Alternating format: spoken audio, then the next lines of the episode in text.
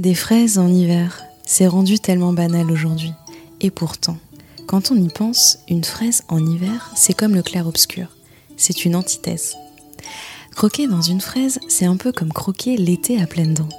Et pourtant, on mange des fraises sous la neige, des fraises trop blanches, qui goûtent l'eau et qui n'ont pas assez vu le soleil du Mexique, mais ce paradoxe est rendu possible. Si en plus on veut qu'elle ait du goût et qu'elle soit locale, c'est comme la licorne d'Icite, c'est une utopie. Selon Oscar Wilde, le progrès n'est que l'accomplissement des utopies. Alors, les fraises en hiver pourraient être le signe d'un grand progrès? Je suis Caroline Leferpalos, je suis journaliste pour C'est Sciences IA, et aujourd'hui, je me demande si les robots peuvent produire des fraises en hiver. Est-ce que les technologies seront au cœur de l'agriculture de demain? Des fraises en hiver à Montréal qui goûtent le soleil et l'été c'est l'utopie derrière Ferme d'hiver, une entreprise qui utilise l'intelligence artificielle pour produire des fruits bio et locaux. Quand je suis partie de chez moi ce matin, je m'imaginais déjà marcher dans un champ en fleurs en écoutant les oiseaux chanter. Mais à ma grande surprise, me voici dans la zone industrielle de Brossard, à 15 km du centre de Montréal. Devant moi, une enfilade d'entrepôts, derrière moi, un Costco. Enchanté. Stéphane Rainville, chef de la technologie de Ferme d'hiver. Pourquoi cette idée folle de faire des fraises en hiver? Eh bien, c'est un projet qui a débuté il y a environ deux ans et c'est Yves Daou, euh, l'originateur du projet. Euh, Yves a grandi sur une ferme, mais c'est quelqu'un qui a fait de la technologie toute sa vie. Il s'est dit, qu'est-ce qu'on pourrait faire pour combiner la technologie et euh, l'agronomie ensemble? Il existe des technologies dans le monde agricole, mais c'est surtout des technologies de tracteurs euh, pour les grandes fermes, etc. Et au niveau de l'informatisation, euh, il y a encore beaucoup de travail manuel. Donc, on s'est dit maintenant qu'il y a beaucoup, beaucoup de technologies dans le domaine du IoT, le Internet of Things, et euh, ça allait débouler très rapidement parce que on a rencontré les gens d'Investissement Québec. Et donc, à l'intérieur de la même semaine, les gens d'Investissement Québec sont venus voir le projet. Et on a fait une présentation à un épicier. Et l'épicier a levé la main et dit, écoutez, si vous pouvez faire des fruits et légumes locaux sans pesticides et qui ont le goût des fruits et des légumes d'été, on est preneur. Et donc, rapidement, on leur a demandé quels sont les fruits et légumes que vous vouliez qu'on produise pour vous. Euh, et en haut de la liste, ils sont revenus avec la fraise. La fraise, l'hiver, elle est importée, elle est blanche, elle goûte rien. Et dans ce qu'on appelle les dirty dozen, c'est-à-dire les 12 fruits et légumes les plus contaminés aux pesticides, la fraise est le numéro un. Euh, et donc, rapidement, dans notre laboratoire, on a fait une preuve de concept de fraise. L'épicier est revenu, il a dit Parfait, on en veut 35 tonnes semaine. Oula, gros défi. Très gros défi. Et donc, euh, pendant un an, on a vraiment travaillé de déplacer la preuve de concept qu'on avait à Candiac ici à Brossard pour faire des chambres de culture. Et euh, la chambre de culture qu'on va visiter tantôt, justement, ce sont des unités standards, donc un peu ce que j'appelle un bloc Lego. On fait des unités standards de 1000 mètres. Mais c'est vrai que c'est un peu étonnant quand on m'a dit bon tu vas aller visiter une ferme biologique. Je m'attendais à des champs, je m'attendais à des petites fleurs et c'est très étonnant. Oui, bien en fait, il y a deux choses. Un, euh, on veut de la production locale, donc proche des grands centres urbains, proche des centres de distribution.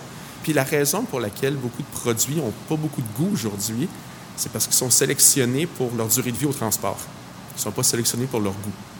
Parce que, mettons, quand la fraise part de Californie, elle va passer trois, quatre jours en camion, elle va passer quelques jours en entrepôt avant de se retrouver sur les tablettes, puis avant de se retrouver chez, chez les consommateurs. Donc, nous, on est capable d'être très proche du centre de distribution et donc de choisir des produits qui ont un peu plus de goût et de texture que des produits qui ont juste une durée de vie tablette. Donc, la première des choses qu'on va voir dans les énormes réserves, dans le fond là-bas, il y a une réserve de 2000 litres d'eau. Donc, si jamais il y a des problèmes en approvisionnement d'eau, eh bien, la ferme est indépendante et autonome pendant trois jours. Ce qui nous permet d'avoir le temps de réagir et d'amener des camions, etc. Si jamais, mettons, la ville décide de laver les tuyaux avec du chlore, nos sondes vont nous avertir et on est capable de fermer l'irrigation puis de fonctionner sur nos réserves et de ne pas contaminer les plantes. Les plantes n'aiment pas du tout euh, le chlore. Euh, une fois qu'on a l'eau de la ville, on l'envoie dans les réservoirs de recettes et donc on injecte des nutriments. Donc les nutriments, c'est euh, du bon vieux Vitagro que les gens vont utiliser pour leur jardin ou leur potager, mais évidemment avec des pourcentages puis des taux beaucoup plus précis. Puis étant donné que c'est informatisé, bien, on est capable de dire on a une recette lorsqu'on va transplanter le plant, on peut avoir une recette lorsque la plante est en fleur, et on peut avoir une recette différente lorsque la plante est en fruit. Et on mesure le rejet de la plante, on envoie des feuilles, on envoie des fruits en laboratoire, et on va mesurer, puis on va dire il manque un peu de calcium, etc., puis d'ajuster dynamiquement nos recettes. Et c'est des nutriments naturels? Oui, c'est des nutriments naturels, donc on essaie de travailler en, bio. Donc on est en train d'ajuster nos recettes. Donc on a commencé avec des éléments standards et là on est en train de transformer avec des éléments qui sont acceptés en culture biologique. Continue? On continue? Et donc, dans un environnement fermé comme le nôtre, les dangers de contaminants, eh bien, c'est les humains, c'est les gens qui arrivent de l'externe. Surtout lorsque dans notre domaine, il y a beaucoup de gens du monde agricole qui vont arriver d'un champ, d'une serre ou d'une autre exploitation. Donc, ils peuvent promener des, insectes avec eux. Donc voilà, maintenant je suis équipée, j'ai ma grande combinaison euh, blanche de cosmonaute et je vais entrer euh, dans la grande sphère. Donc par le hublot, euh, je vois des grandes étagères avec des plants de fraises qui sortent boîtes en carton blanc. Ce sont des grandes étagères alignées un peu comme une grande bibliothèque, une grande bibliothèque de fraises. Et devant chaque étagère où il y a les plants de fraises qui s'alignent, il y a des gros tubes lumineux. On est prêt pour la visite? Allez. Alors, première des choses, c'est qu'on va décontaminer les pieds dans le petit tapis.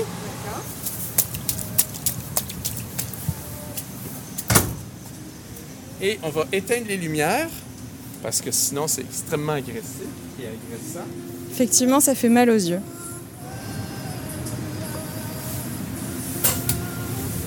Et il y a de la musique douce. C'est pour les fraises la musique ou c'est pour non, c'est pour le, pour les gens qui font l'entretien et la cueillette des fraises. Donc, euh, ce qu'on a devant nous, on est dans une salle d'à peu près 1000 mètres carrés. Euh, il y a sept rangées de fraises et entre chacune des rangées, il y a des panneaux de lumière LED qui sont verticales au lieu d'être horizontales. Donc, dans une serre ou dans des cultures hydroponiques, on va souvent avoir des tablettes avec des panneaux au-dessus. Donc, nous, on a renversé ça de côté pour augmenter la densité. Donc, ici, on a quatre fois la densité au mètre carré d'une serre. Donc, on est capable de produire quatre fois plus sur la même empreinte de terrain, ce qui réduit beaucoup les frais d'infrastructure puis les frais des employés parce que tout est, condensé. Euh, la lumière, ce sont des lumières d'ailes et euh, ils, sont faits sur mesure pour avoir une bonne signature au niveau du spectre. Donc, un bon pourcentage de rouge, un bon pourcentage de bleu et un bon pourcentage d'ultraviolet. Donc, euh, les plantes absorbent pas beaucoup de verre. Donc, si on émet beaucoup de lumière dans le verre, bien, c'est du gaspillage énergétique. Donc, on consomme de l'électricité pour produire du verre. Et après ça, on doit consommer l'électricité pour refroidir de la chaleur qui a été produite dans le verre que la plante ne consomme pas. Donc, on essaie vraiment d'optimiser la, signature électrique et de refroidissement pour ne pas dépenser trop d'énergie.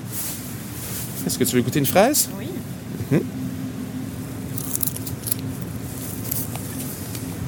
Hmm. Ça goûte vraiment euh, la fraise euh, euh, de, mon enfance en fait, dans les champs. c'est vraiment incroyable. C'est un vrai goût de fraise, elle est sucrée, elle est douce. Oui, donc, euh, et, c'est comme ça qu'on a réussi à convaincre les épiciers d'embarquer parce que lorsqu'on compare avec la fraise importée de Californie ou du Mexique, qui, dont l'intérieur est blanc et qui goûte rien, ben, ça a été une vente facile. Mhm. Donc, ça ici, c'est une ruche. Mhm. et, donc, ça nous aide pour la pollinisation. La vitesse du vent ici dans la salle, elle est calculée. Euh, vraiment pour aider aussi au niveau de la pollinisation. Donc, c'est vraiment le, mouvement physique.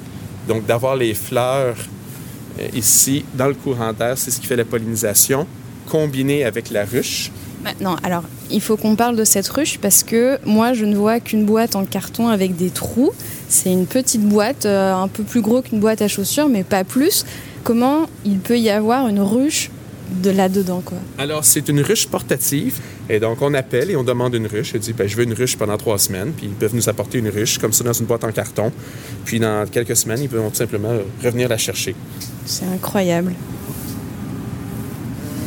On travaille en biodéfense. Donc, si tu vois ici les petits sachets, ici, eh bien, ce sont des, des insectes qui attaquent et qui mangent les insectes qui peuvent attaquer les plantes fraises. Ah oui, d'accord. Donc ça, c'est des petits sachets, un peu comme des petits sachets de thé. Et à l'intérieur, il y a quoi comme insectes? Ils sont vivants? Ils peuvent avoir des acariens, des, et donc eux vont s'attaquer aux mythes, aux trips. Euh, et, euh, on, on met différents types de bioprotection comme ça, ce qui nous évite d'utiliser des pesticides? Du soleil en LED, des bourdons en location, dans une boîte en métal, font de bonnes fraises. D'accord. Mais est-ce que tout cela ne manquerait pas un peu d'humain? J'ai posé la question à un spécialiste en innovation agricole. C'est sûr qu'éventuellement, la mise en place de ce genre de technologie ne va pas remplacer euh, l'humain. François Tremblay, directeur de la recherche chez Agrinova. Euh, on sait qu'en régie biologique, la lutte aux mauvaises herbes est un des éléments les plus euh, importants à considérer. Puis c'est d'ailleurs un, des, des, des, coûts, une des dépenses associées vraiment les plus importantes au niveau de main d'œuvre entre autres. Mais avec le manque de main d'œuvre, c'est pas quelque chose qui est toujours possible de faire. Donc ce genre d'avenue là est quand même intéressante où ça nous donne des, ça doit peut donner des opportunités éventuellement à certains producteurs qui seraient intéressés et qui auraient assez de superficie ou assez Mais est-ce que cela ne créerait pas un déséquilibre entre ceux qui peuvent s'offrir ces nouvelles technologies et les autres? Ben, créer un déséquilibre. C'est sûr que dans tous les cas, euh, plus on est plus on est euh, une entreprise qui est productive, plus elle a de terre, plus elle a euh, en partant, il peut y avoir un certain déséquilibre ou une certaine part d'inéquité, si on veut, par rapport au marché. Ça, c'est sûr. Tout dépend vraiment des marchés cibles et des différents éléments. Plus on va aller vers des marchés de volume ou de gros, ben plus les entreprises cherchent à être performantes et, à grandir, si on veut, pour pouvoir euh, atteindre une plus grande part de volume de marché ou des éléments comme ça. Tandis que ben, les plus petits, généralement, ben, eux vont avoir des marchés plus de niche ou des, euh, des, cibles un peu qui sont, disons, différentes de celle des, plus grands producteurs.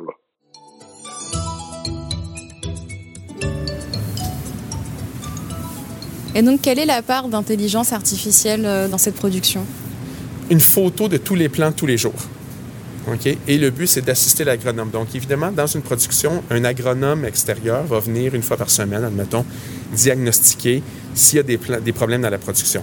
Et évidemment, ici, dans cette salle de 1000 mètres carrés, on a 5000 plants. Évidemment, l'agronome ne peut pas évaluer 5000 plants. Donc, il va faire de l'échantillonnage. Donc, il va se promener au hasard.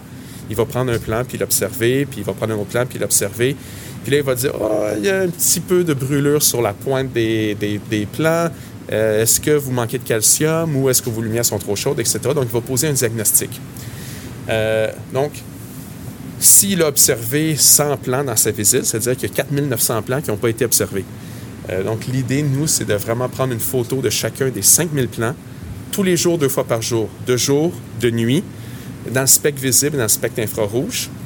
Et au fur et à mesure que l'agronome va poser des diagnostics, bien, on va, ça va nous permettre d'annoter notre banque d'images et de développer un, un, assistant agronome. Donc, lors de sa prochaine visite, l'agronome, au lieu d'évaluer 100 plants au hasard, bien, on va lui dire, va dans la rangée 2, tablette 5, plan 8, ce plan-là semble présenter un problème, va donc le diagnostiquer. Okay? Puis c'est très intéressant parce que même si on est au début, début du projet, on s'est rendu compte, par exemple, que si on prenait des photos la nuit, il y a certains euh, types d'infestations qu'on détectait plus facilement parce qu'il y a des insectes qui se cachent le jour et ils vont sortir se nourrir la nuit. Puis l'agronome, ben, il vient souvent le jour, il vient pas la nuit. C'est incroyable en fait ce que vous me dites. Donc, vous avez découvert euh, qu'il y avait un insecte la nuit et ça on pouvait pas le savoir autrement que par l'intelligence artificielle. En fait, c'est pour faire de l'intelligence artificielle, ça nous prend une grosse base de données. Hein. C'est la fondation. Donc, pour faire une grosse base de données, bien, on essaie de prendre beaucoup, beaucoup, beaucoup de photos, puis des photos intelligentes, c'est-à-dire où l'information est notée. Et c'est de façon tout à fait accidentelle qu'on s'est rendu compte que la nuit, on détectait plusieurs jours en amont cet insecte-là, c'est-à-dire une plante qui souffre va dégager une signature en infrarouge qui est différente, va afficher des différents types euh, d'indices, soit au niveau des fleurs, soit au niveau des feuilles. Donc, euh, si je pourrais te montrer un exemple, tu vois, comme si cette fleur, elle est belle, elle est ouverte, elle est jaune, et si je te montre cette fleur-là ici, tu vois, il y, a il y a un petit peu de noir dessus. Mm-hmm. Donc, la fraise qui est ici ne sera pas une belle fraise. D'accord. Donc, tu vois, un œil humain pas entraîné, qui n'a pas l'entraînement d'un agronome, est déjà capable d'avoir une différence. Donc, pour construire un système d'IA, euh, c'est quand même passablement facile de détecter ce qui est hors norme. poser un diagnostic intelligent va être une autre paire de manches. Donc, c'est un projet en étape. D'accord. C'est-à-dire que à terme, vous aimeriez que l'IA euh, reconnaisse qu'il y a un problème et quel est le type de problème? Exactement. Euh, c'est sûr que des fois, il y avoir des variations. Donc, admettons, un problème de calcium, un problème de champignons peuvent s'exprimer de façon très, très similaire. Mais l'agronome, puis combiné au test en laboratoire, va faire en sorte qu'on on va être en mesure de détecter les problèmes qu'ils peuvent avoir à la culture bien en amont, puis avoir beaucoup mieux de contrôle. Donc, un des gros, gros problèmes en serre, c'est lorsque ça part en vrille.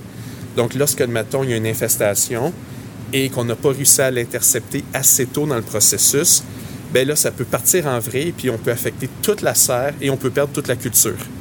Puis c'est un des gros problèmes, c'est ce qui fait faire en sorte que certains maraîchers, fermiers, fermiers peuvent être obligés de faire faillite. Ou, dans le fond, perdre tous les revenus d'une année. Ou si une maladie est trop forte dans une serre, on est obligé de tout enlever, tout arracher, tout passer à l'eau javel, puis tout passer au rayon ultraviolet avant d'être en mesure de replanter.